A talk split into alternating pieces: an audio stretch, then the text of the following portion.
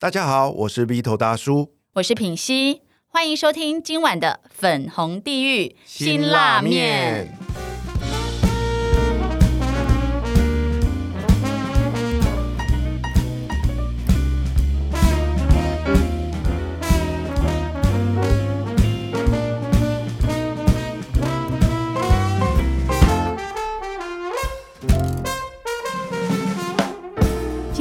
邀请来陪我们一起吃这碗辛辣面的来宾是谁呢？他在二零一六年创办了麋鹿即兴排练场，除了担任即兴剧教练、导演、演员，同时呢也是社大的踢踏舞跟即兴剧的讲师。他是一位魅力顾问，更是一位助人无数的恋爱教练，就是我的大前辈。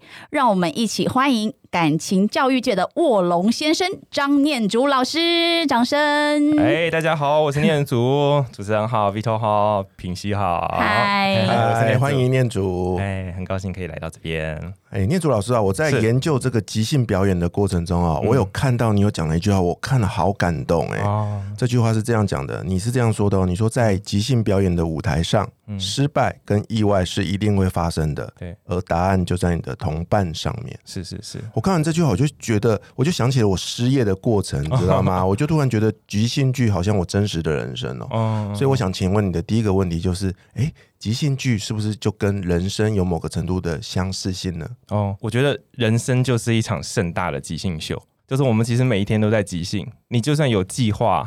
但计划跟计划之间，它还是要靠你那个长袖善舞的即兴过去。只是我们的社会可能就教育文化都非常强调说要按部就班，要拟定计划，在学校里面学的都是这个嘛。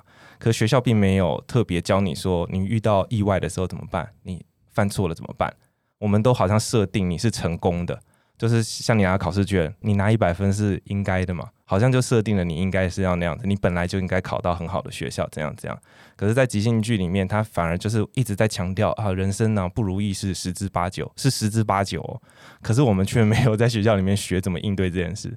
即兴表演的舞台就是一定会出错嘛，它等于是你是一直在练习从错误当中重生，好浴火重生。你遇到意外，然后你如何跟你伙伴一起度过？然后更棒的是，在玩即兴表演的时候，你很重要的是，你都是跟伙伴一起玩。你虽然失败了，可是你会从你的伙伴身上得到答案。你不用满脑子想我自己要怎么起来，没有，我们是在开发一个能力，让你看见这个世界上所有的价值，还有赠与那些礼物，就是你随手都可以拿起来。事实上，我们常常遇到很多事情的时候，就拿问路来讲好了，男生不太问路嘛。事实上，路都长在嘴巴上，你愿不愿意开口去把身边的那个礼物拿过来，你就解决了这件事。而在玩即兴剧的时候，其实就在练习这件事情，就是你的眼睛会变成好像换上一个即兴的有色镜片，你会看到啊很多礼物跟机会，你会看到很多援助，然后你就不用那么辛苦的自己一个人扛，而是你可以让这个世界来帮你，让你的伙伴来帮你。所以它的确跟人生非常像，只是在我们尤其在华人教育的这个语境里面，就是你都应该自己搞定。可是，在即兴里面，我们是说你可以失败，你可以放手，你可以更不负责任一点。为什么？因为你的答案跟礼物都在旁边，你眼睛张开去看，你去听，其实都在。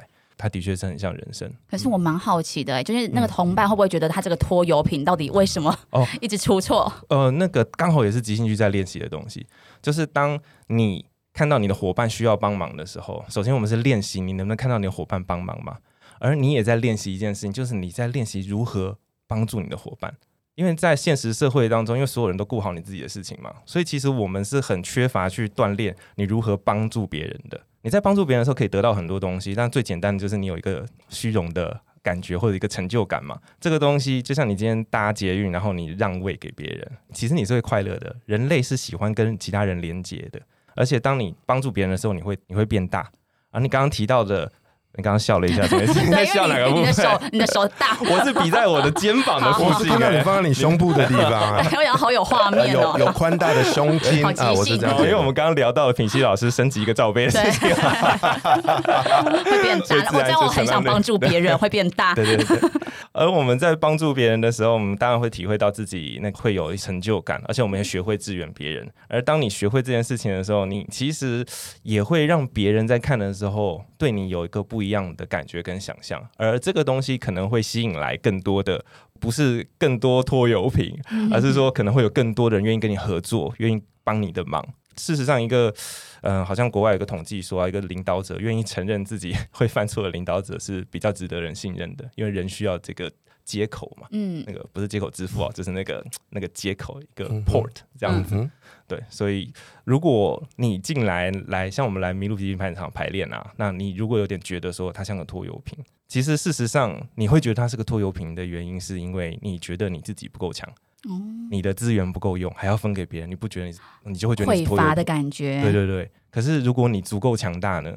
你会在这边发现你是一个足够强大跟丰盛的人，嗯。所以当别人需要你帮忙的时候，你就是跳进去，你完全不觉得那是拖油瓶，你觉义得无反顾，对你完全感觉不到任何事情，嗯。那就是我们在追求的，在排练过程当中，你得到那个心灵的强大，你的那个那个自给自足的感觉。而这些呢，要怎么发现？就是你的伙伴一定要有人是掉链子的，你才能够去救援。如果每个人都把自己顾好的话，谁去练习这个救援呢？嗯，嗯听起来这个即兴剧除了是一个自我学习成长的一个体验式的过程，而且它是跟着团队的伙伴一起成长的。是是是。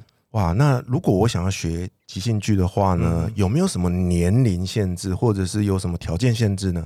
哦，我觉得学即兴剧是完全没有这一方面的限制的，任何限制都没有。你可以很年轻的时候开始玩。事实上，就是小孩子是基本上是不需要玩，因为他们本来就很即兴，他们本来就很玩。反而是我觉得特别适合的，就是受华人教育的大家，我们是被教到另外一个方向去，你要负责，你不要添麻烦，你应该自己搞定。然后其实。真实世界真的不是这个样子的，能够成功的人都是靠大家的帮忙。可是如果你不知道怎么样呼喊救援，请拿到资源的话，其实是很吃亏的。所以我年纪大或年纪小，其实在玩即兴的时候是没有明显的差异。我有带年轻人，有带老人家嘛？有些老人家就会一直觉得说啊，我我觉得我太老，我跟不上。你们年轻人思考都好快哦。但事实上，就是我们可能就混年龄玩啊，那些他口中所谓的年轻人，看完他的表演或听到他的点子，都觉得他超强的。你怎么会想得到？你怎么会怎样？因为每一个人的身上都有不一样的价值，每一个人身上都可以提供礼物。第一个否定你的礼物的人，通常是你自己。只是我们会在这个练习当中发现这件事情。嗯，你不断用“玩”这个名字来形容哦，我觉得这个很动人呢。因为通常我们去学一个东西哦，都是用练习啊、排演啊，是搞得到后面好像是一种功课一样。是不断没有想到说这个学习的过程可以用玩的，是。听了我还蛮想去的。品熙要不要跟我一起去啊？啊，对，他说没有年龄限制，可以啦。我刚刚特别问的这个问题就是哦，我、啊为了自己而。问这样子。是啊，我想说好丢脸哦，年纪一把了还去学这个东西没西。有了，没有了。就是光是听就会觉得好像很好玩，可是我也蛮想问的，嗯会不会有人他内心哦可能会觉得说我应该可以试试看，嗯可是他在那边其实有很多的框架跟包袱，哦会会会，那会造成什么样的结果我？们等你啊，这这有什么？这很正常。这这个这个故事让我想起我加拿大学即兴的时候的一个故事，很动人。那个动人是说，就是我去加拿大那个发源地嘛，它是一个剧场叫 Loose Moose。呃，我原本不知道，就是即兴剧在加拿大是一个这么普遍而且大家都知道的东西。因为我下飞机的地方在温哥华，然后我转机到卡加利，然后我入境的时候，他就问我你你的来的目的是什么？我就说我来学即兴剧，然后那个人就说哦。Loose Moose Theater，他居然讲出卡加利的那个，我才知道，天哪，原来这个在加拿大是大家都知道的。后来我跟一些加拿大人相处了，尤其是卡加利人相处，我发现整个城市都非常即兴，所有的人都非常即兴。你说生活的很即啊，兴生活的很？即兴，就是我每一天搭公车的时候，都会有陌生人来跟我聊天。他知道你英文不是很好，但他还是会跟你聊天。然后每次我下课，我去剧场看戏要结束的时候，都会有人在剧场旁边说：“哎、我我住在淡水那边，有没有人要往淡水去？我载你。”这是 城市的环境就是非常即兴，或者是以这个剧场来做一个中心发源的这些人吧。然后他们就说，因为他们我现在看麋鹿即兴排练场，其实是因为这个 Lucy Theater 的启发，我想要看台湾能不能做。因为他们就是每个礼拜五会有一个那个免费课程，欢迎大家来参加这个课程，然后一个小时，然后七点到八点观众入场，八点就直接做一个表演这样子，然后所有的整个这个剧场里面的几乎所有的职位都是志工来帮忙做起来的。然后他们的这个这个六点到七点的这个免费课程啊，就谁都可以来。他们就是在一个剧场，那个剧场很大，那五百多个座位这样子。然后呢，所以每个人都可以来嘛。就有一个阿贝，他们就说就有一个阿贝，就是也来，他也是不敢玩，因为大家可能都比较年轻嘛。那个阿贝都坐在观众席，然后每次那个那个我要练习一个游戏的时候，导演就会说啊，我现在要八个人到台上。我现在要十二个人到台上，我现在要四个人到台上，然后那边的人当然常常来玩，就会砰，赶快椅子，你会听到那个椅子弹起来，然后人往前冲嘛，然后一冲了之后，所有人都站起来在看，哎有没有过十二个，过十二个，大家就很客气，有些人就会坐下来，然后那个阿贝呢，在那边坐了一个月，就是看大家玩，两个月还是坐大，还是在那玩。他说，就是到了大概过了半年的时候，有一天，就是导演又说啊，我要台上七个人这样子，然后就听好几个椅子砰砰砰起来了。但是这个时候，大家突然听到后面那张椅子嘣起来，所有人就回头看，看到那个阿贝站起来了，然后所有人就坐下来，就是要那个阿贝上，然后所有人都给他鼓掌。嗯，因为我们接受说，大家每个人都需要一个这个过程嘛。你需要一点时间，那我们就给你这个时间。人生是一个无限游戏嘛，你可以坐在那边到一天，你觉得想要跟我们一起玩，我们我们很多气氛会感染，有一天你会下来的。对，哇，听得好感动，真的我要哭了。嗯，然后呢？可是我想象的画面是 坐在那边那个不是啊北是林品熙哎，因为他有女神的这个包袱。你觉得我有吗？念祖，你觉得我有吗？有，啊，当然有，很重。真的吗？好啦，可是我觉得我自认为，我如果去的话，我应该放的蛮开的哎。哦我想问一下导演导演的专业的眼光，觉得呢？是可塑之才吗？嗯，所有人都是可以可以进行调整的。对对对，好，那我想要念问一下念祖哦，就是常听人家说经营一个这个剧团嘛，哈、嗯剧场是很辛苦的哦。嗯那你自己经营这件事到现在也那么久了，嗯。然后它带给你最大的成就感跟乐趣来源是来自于哪里啊？在台湾做剧团哦，基本上是不会赚钱的。当然我，我也我还没有完全接受这件事情，我们也没有赚钱好，然后，但是我一直就朝着想要赚钱的方向去，只是现阶段没有。所以那天我们聊到说，在做剧团的成就感嘛，我想说肯定不是来自金钱嘛。但是你要继续持续一件事情，继续做了那么久，二零一六年做到现在，代表说我一定做这件事情是爽的嘛，开心的。我从里面有得到很多东西。那我来自的东西，仍然就是有呃有缘分的人来到麋鹿即兴排练场，他们遇到了我们，遇到了这个机会，遇到了这个游戏，遇到了这个空间，然后。他们出去的时候会是不一样的人，那个成就感来自说，这个人走进麋鹿排练场之前的这个人，跟经过两个半小时之后他走出去的时候，他是很明显的另外一个人。只要我可以做到这件事情，他就是我强烈的成就感的来源。我觉得我在做一件对呃世界好的事情。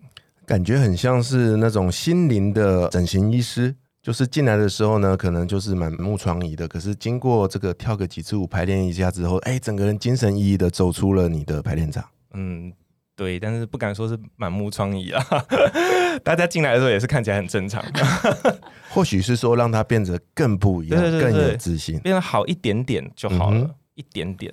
嗯，那在这些人的过程中，有没有遇到一些很挫折的低潮，让你就是萌生了啊，算了，不要干下去的这种情境啊？不要干下去是还好啦，我觉得就是我会一直干下去，反正他的确吃掉我非常多的资源，可是我还不至于说就是挺不住所谓的资源是指什么啊？啊，金钱跟时间啊，时间很多会砸在这边，因为我们团员就快二十个人嘛，然后我尤其我们去年还是前年，反正就在防疫就是三级警戒之前，我们是一个礼拜有一场演出。所以你是每一周都有这样，然后每周演出还有排练，然后你还要，我还想要希望说团员呢，就是的人生有所成长在这边，然后另外又要有足够好的演出内容，所以要排练。我还希望来看的表演的人，观众来了，然后很开心的离开，他们觉得今天遇到了鸟事会忘记，那对我来说也是很大的价值。但是他这边要消耗掉很多的资源跟时间，你光是训练其实就很耗脑力。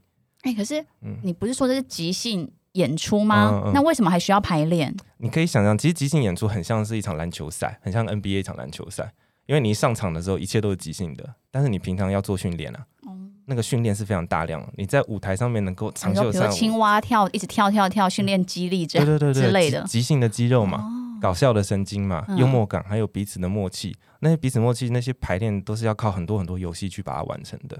所以对于念祖来说，你觉得幽默感是真的可以训练的？可以，可以，可以，肯定的。哦，人类天性上面是喜欢正面的东西，所以你有些有的人比较喜欢有幽默感，但是他掌握了幽默的技巧。有些人比较没有幽默感，但是你让他看喜剧，他还是愿意笑啊。他没有不愿意，他说我看我就打死不笑，没很少这样的人嘛。对啊，所以基本上每个人的幽默都是可以被练习、被训练的。你就是从被动把它深挖变成主动，对对对对，对对，把那个开关切换过来的那种感觉。没错没错。OK，那我想请问念卓，你本身是北医大科班出身的哦，戏剧系毕业的。嗯那在台湾推广目前的是即兴剧，可是嗯在这个领域里面呢，也有非常多不同的表演的形式嘛，对对不对？那在这些年呢，有一些比较受欢迎的形式，呃，陆续的跑出来，比如说 stand up 的 comedy 嘛，对不对？那你怎么去看待你们这种不同表演形式之间的差别呢？就是每一个形式都是它的一个专业，stand up comedy 是一个很专业的专业，漫才也是一个很专业的专业。那即兴表演呢，其实也是一个非常专业的专业，大家都是不一样的。但是大家唯一一个在同一个跑道上面，我们其实基本上都是喜剧。即兴剧可以不演喜剧，但是我们目前本团还是大部分都在做喜剧。而我觉得喜剧非常重要，它很好，而且它应该被大大的做。为什么？因为我是北艺大戏剧的，我等于是个剧场人，所以我对剧场有爱。可是我看到的剧场是很很不健康的，哪里很生病的，就就是大家都是呃从业人员都是基本上赚不到钱的，嗯哦嗯然后养剧团就是只有大的剧团可以活下来，而他们的活法也是非常在刀尖上面的。而大剧团可以活下来，原因是因为他们养得起写补助的人，而他们这些剧团可以活下来，基本上全部都是吃政府补助。而有些个别户就是自己在很努力的那个表演者或创作者，他们有培养出自己的观众群，可是他们培养这观众群是非常辛苦的，在培养这观众群。我那么辛苦的养观众群，我怎么做创作？体质非常的差，可是我是爱剧场嘛，我希望这个剧场是很活络的，大家很愿意，观众是很愿意回来，很愿意进剧场的。它是一种流行，大家会一起把钱投进这个剧场里面，这个钱可以流进创作者的荷包。所以演即兴剧或者演漫才或演喜剧或者演舞台剧的人，他们是赚了很多，很开心，过着令人向往的生活，这个环境才会好。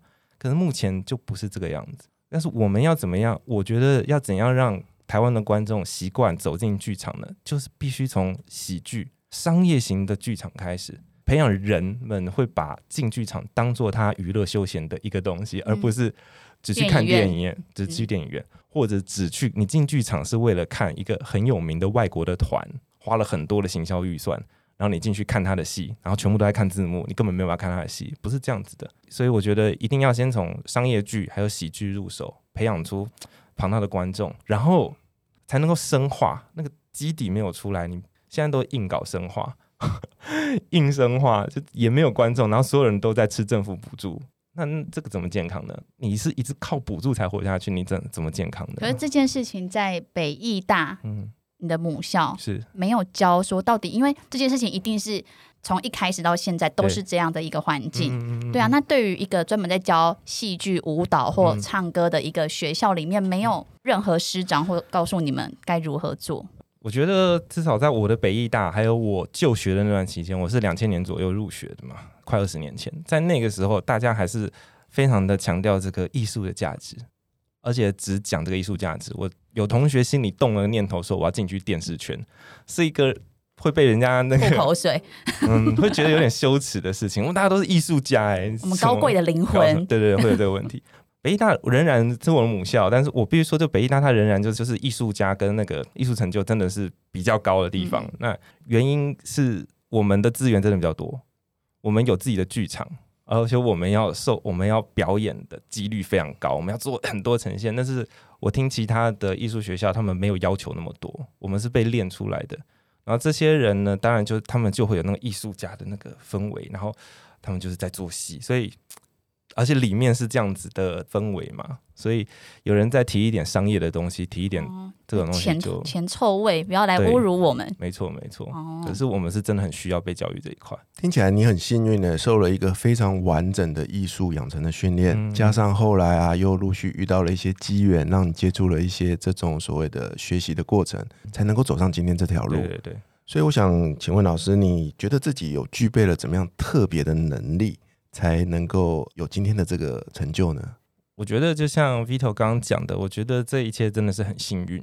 就是我有个女朋友哦，她是高材生，就是又念北女，然后又念台大，很好的学校。然后，可是她对于她念书念得很好这件事，她是完全没有任何骄傲感的。她只有说，哦，天生就是一个喜欢看书的小孩，我就刚好不喜欢玩，我就特别喜欢看书，所以我就我非常喜欢她这个态度。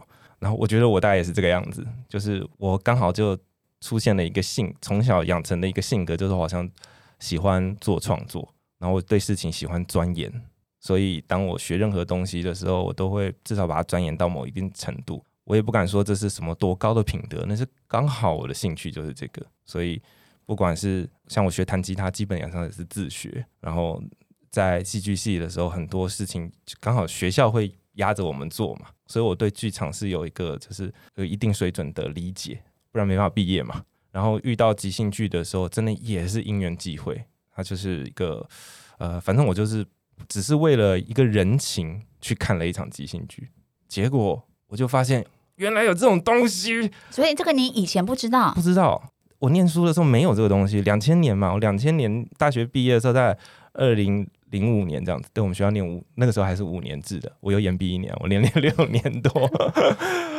那个时候没有这个东西啊。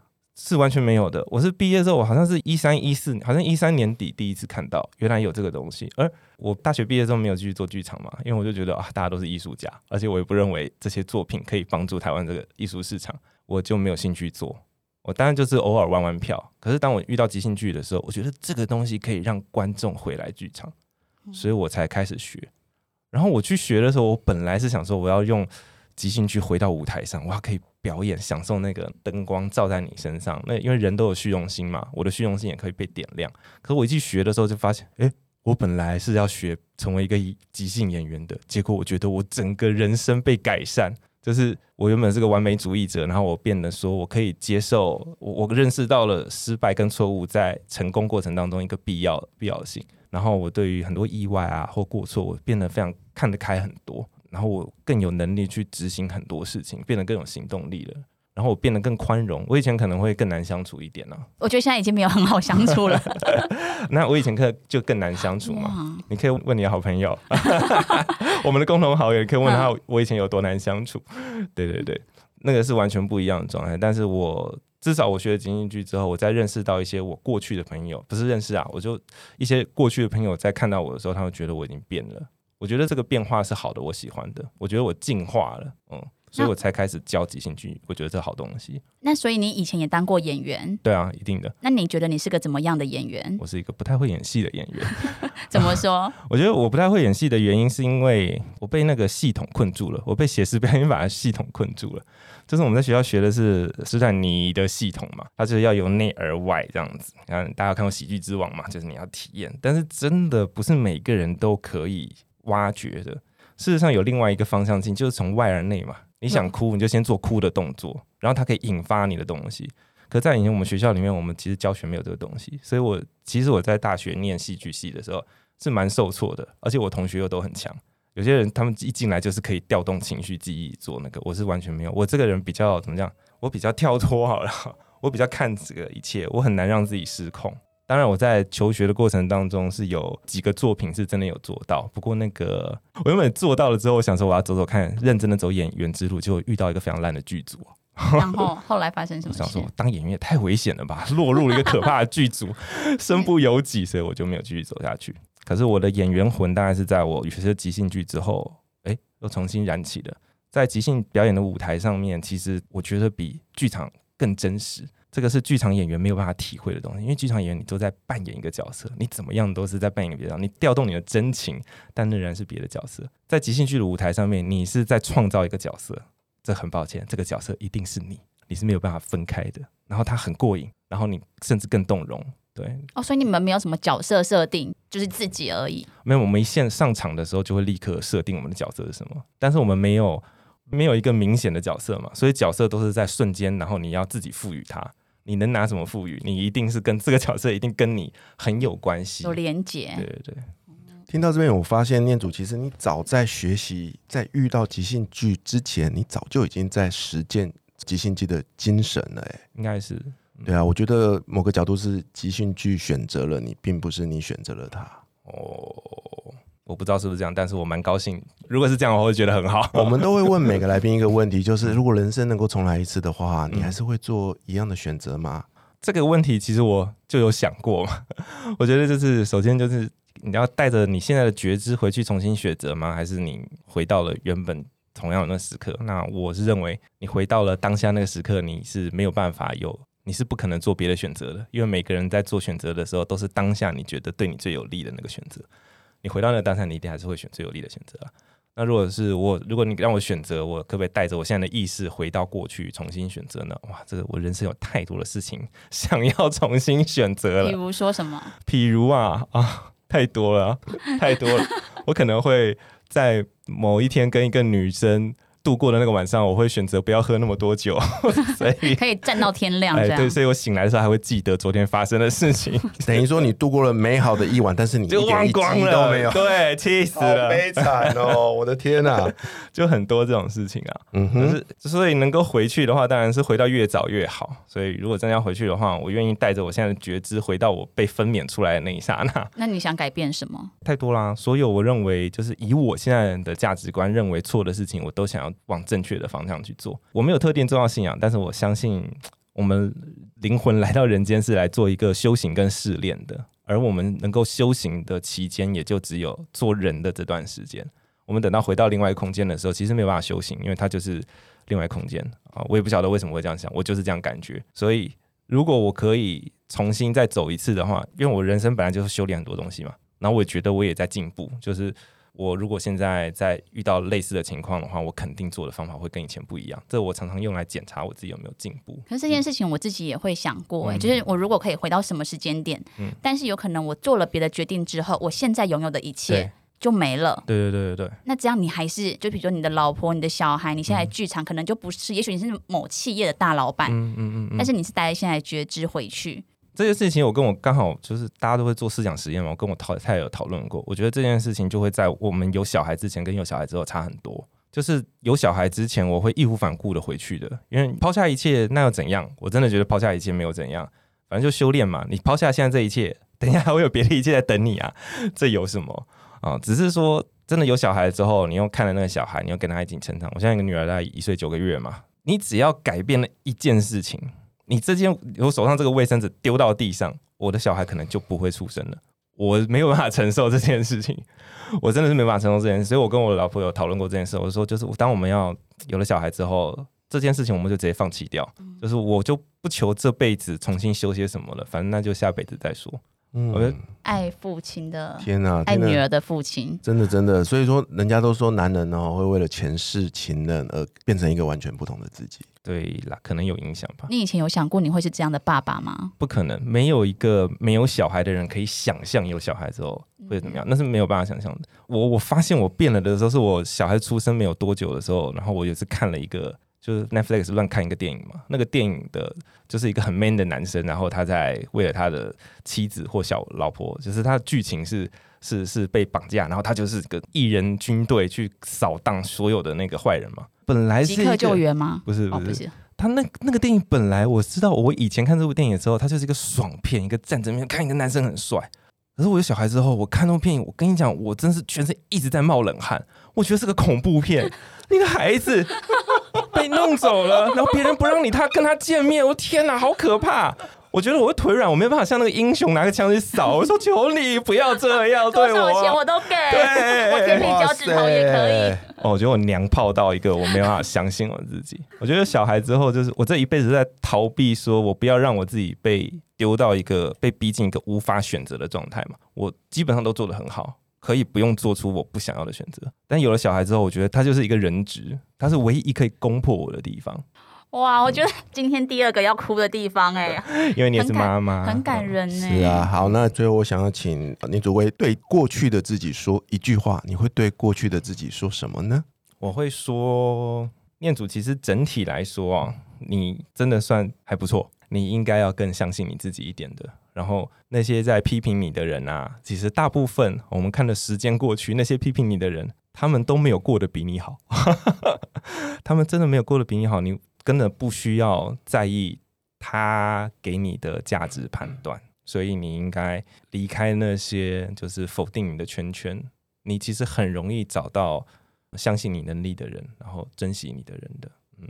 人的一生啊，注定要改变世界。你可以让这个世界变得好一点，也可以让这个世界变坏一点。我期许自己做个微型盖世英雄，让这个世界变得更好一点，希望我们这个节目也能像念祖一样，让这个世界变得更好一点。谢谢念祖。下个礼拜陪我们一起吃辛辣面的来宾会是谁呢？